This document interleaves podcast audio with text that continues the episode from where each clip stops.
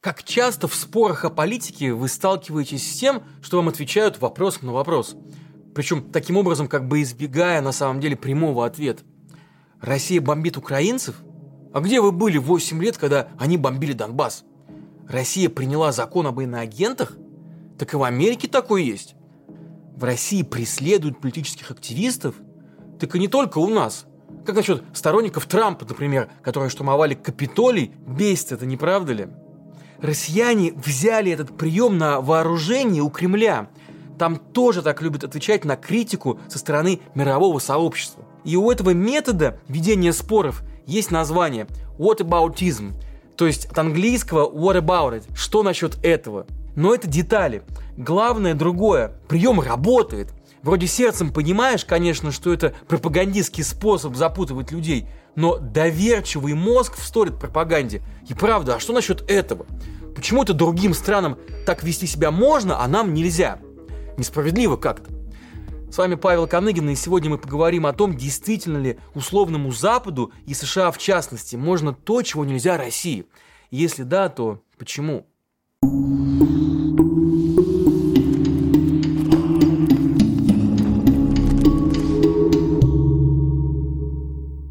Конечно, эту штуку не Лавров с Захаровой придумали.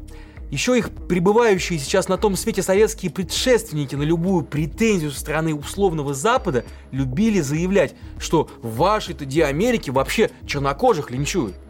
А вообще такой прием отвечать на упреки контрупреками и переводить разговор в другое русло был известен еще античным ораторам.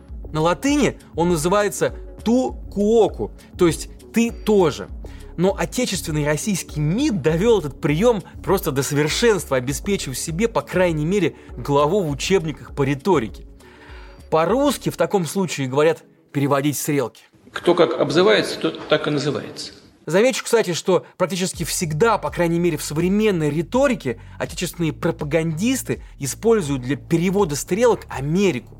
Американцы пытают заключенных в тюрьме Гуантанамо президента у них избирают не всенародным голосованием, как у нас, а с помощью каких-то там выборщиков. Закон об иноагентах первыми именно они придумали. Вот это постоянное сравнение с Америкой имеет, с одной стороны, абсолютно пропагандистский характер, но с другой, корни его гораздо глубже.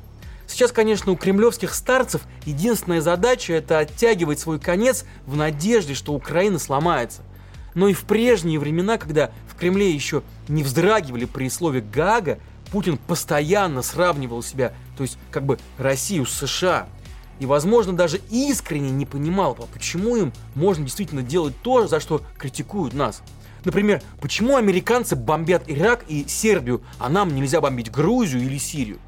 Почему они преследуют Ассенжа по всему миру, и весь мир не только не возмущается, но еще и помогает его преследовать? Такие в высшей степени демократические страны, как Швеция и Англия, ловят его и выдают США.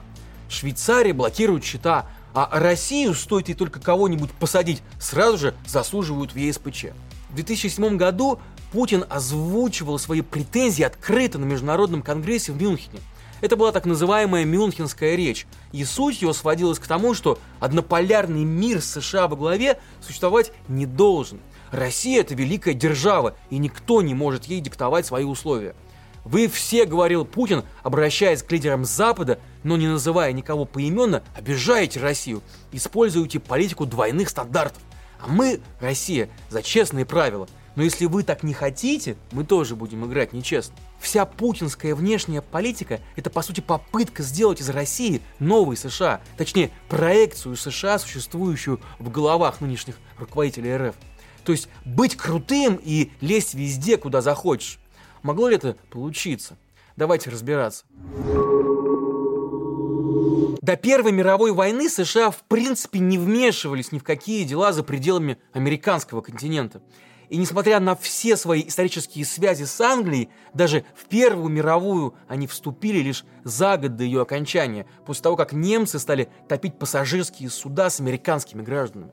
Пока обе мировые войны разоряли страны Европы, на США не упала ни одна бомба. Война, наоборот, в известной степени стала драйвером для их промышленности, снабжавшей техникой собственную армию и союзников.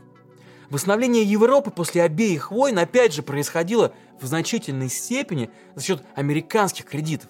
Ну и был еще один немаловажный фактор. Именно американцы стали главными противниками коммунистов с конца 40-х годов. И страны Западной Европы, опасавшиеся советской угрозы, попали в орбиту именно американского влияния. Сегодня, например, 70% бюджета НАТО – это взносы США. Все пространство Мирового океана американцы поделили на 6 зон, для каждой из которых предназначен свой флот. То есть они демонстрируют, что у них есть военные ресурсы в любой точке мира. Такого нет больше ни у кого. Ну и таким образом роль Америки как геополитической сферы державы имеет объективные предпосылки. А из какой исходной точки стартовала Россия? Нам любят рассказывать про баланс сил между США и Советским Союзом во времена Холодной войны, но не любят вспоминать цену, которую заплатили за него обе стороны. Американцы переживали военные расходы сравнительно безболезненно, ну а вот Советский Союз тратил на гонку вооружений все свои ресурсы. Ракеты в СССР строить могли, а вот на производство туалетной бумаги сил уже не оставалось. В итоге Советский Союз истощил себя не только физически, но и морально – ну и развалилась, как мы все знаем. Сегодня оборонный бюджет США в 16,5 раз превышает оборонный бюджет России. И это не считая европейских участников НАТО, которые тоже наращивают расходы. Поэтому Россия, конечно, великая держава и все такое. Но вот ножки надо протягивать по одежке. И это правда. Однако кто-то скажет, а разве разумно в 21 веке измерять мощь державы числом дивизий? Сейчас важнее интеллект, финансы, культурное влияние и вот все это. Это так, конечно. Но при той скорости, с которой из России бегут айтишники и ученые, дивизия это, наверное, единственное, что у нее остается. А ведь потенциал на самом деле был колоссальным. Например, в наследство от СССР нам досталось не только ядерное оружие, но и огромное пространство, на котором русский являлся языком межнационального общения. Вот и стать бы нам тут вторыми США, продвигая свой язык, за которым идет культура, а за ними и влияние. Но нет, Путину неинтересно уныло финансировать образовательные и гуманитарные там какие-то проекты. Ему гораздо веселее строить танки «Армата» и кататься на них по Красной площади. Ну и также депортировать недавних соотечественников по Советскому Союзу и усложнять им въезд в Россию, прикармливать ультраправых, которые дают им понять, что здесь вам не рады. В отличие, кстати, от ультраправых, мы работаем благодаря вашим донатам. Вы можете поддержать нашу работу, и мы будем очень вам благодарны. Все ссылки есть в описании. Ну окей, хорошо, а все-таки what about it? То есть разве нападать на другие страны хорошо? Нет, конечно, не хорошо. Но тогда почему Америка делает это, и никто не вводит против нее санкции и не объявляет в розыск американского президента? Ну, во-первых, потому что Америка сильная, и поэтому главное. Это может не нравиться Путину, там всяким китайским коммунистам, европейским националистам или левым интеллектуалам. Но это факт, и давайте это уже признаем. Причем речь не только и, может быть, даже не столько о военной, сколько об экономической силе.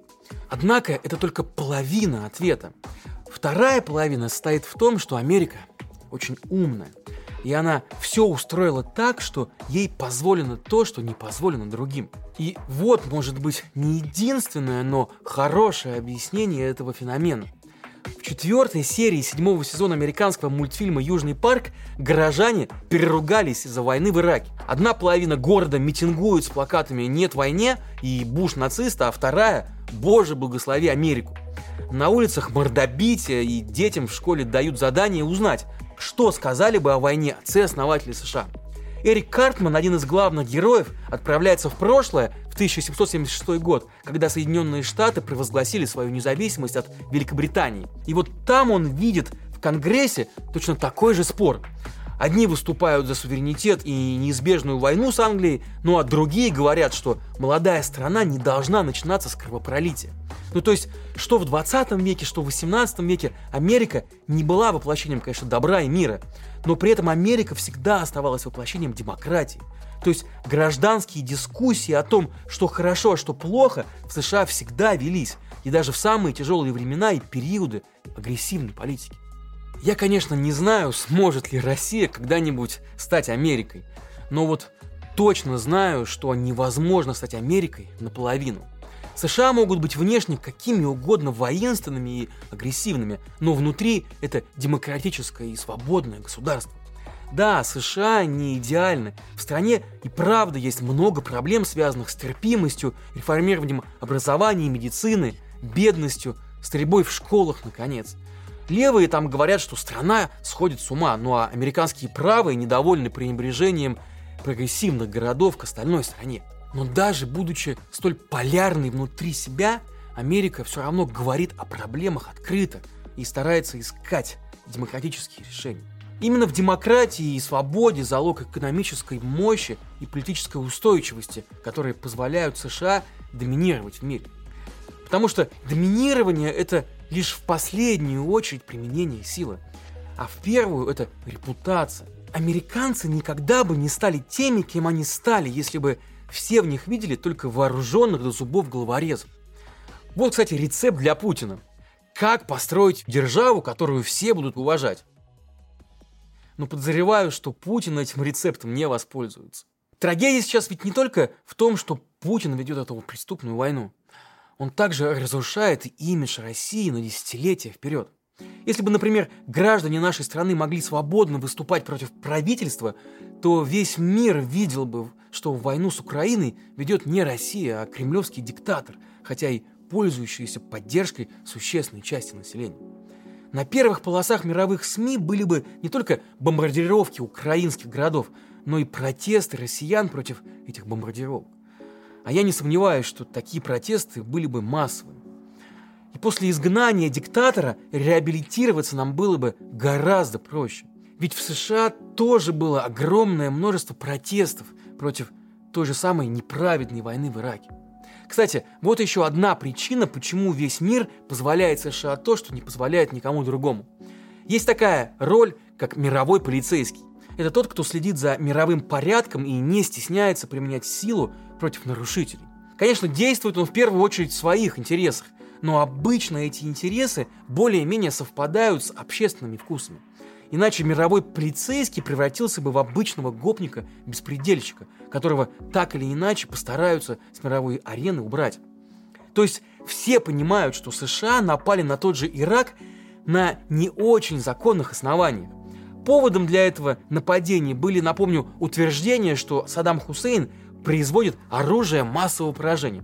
Однако они изначально выглядели не очень достоверно, и вот потом и вовсе были опровергнуты. Но Саддам Хусейн был плохим парнем. Это факт, и его никому не жалко. Конечно, колоссальное количество жертв среди мирных иракцев навсегда останется на совести США. И про это все будут помнить. К мировому полицейскому, как и к полицейскому вообще, интеллигентные люди всегда относятся со скепсисом и прохладно, конечно. Но, как и в случае с обычным полицейским, все понимают, без него будет гораздо хуже. Роль мирового полицейского, к тому же, весьма затратна. И потому, кроме США, на нее никто не претендует. То есть, по большому счету, всех устраивает, что США тратит собственные деньги на поддержание порядка в мире. И тут на сцене появляется Путин и говорит, я тоже хочу быть полицейским. Это нечестно, что полицейский только один. Правда, когда я буду полицейским, то отвечать буду только на те вызовы, на которые я захочу. И когда захочу. Все смотрят на то, что говорит и делает этот кандидат в полицейские. И какие порядки устанавливает у себя дома. Ну и, конечно, говорит ему, нет, спасибо. Ну и последнее. Нападать на другие государства, конечно, нехорошо. И диктовать им свою волю тоже нехорошо. И США, когда вмешиваются в чужие дела, поступают неправильно. Но диктаторы убивают людей, своих граждан и граждан других стран. И вот если находится кто-то, кто готов наказывать за это диктаторов, то, может быть, это не так уж и плохо. Быть может, это достойное решение для прекращения бессмысленных кровопролитий. Продолжение следует.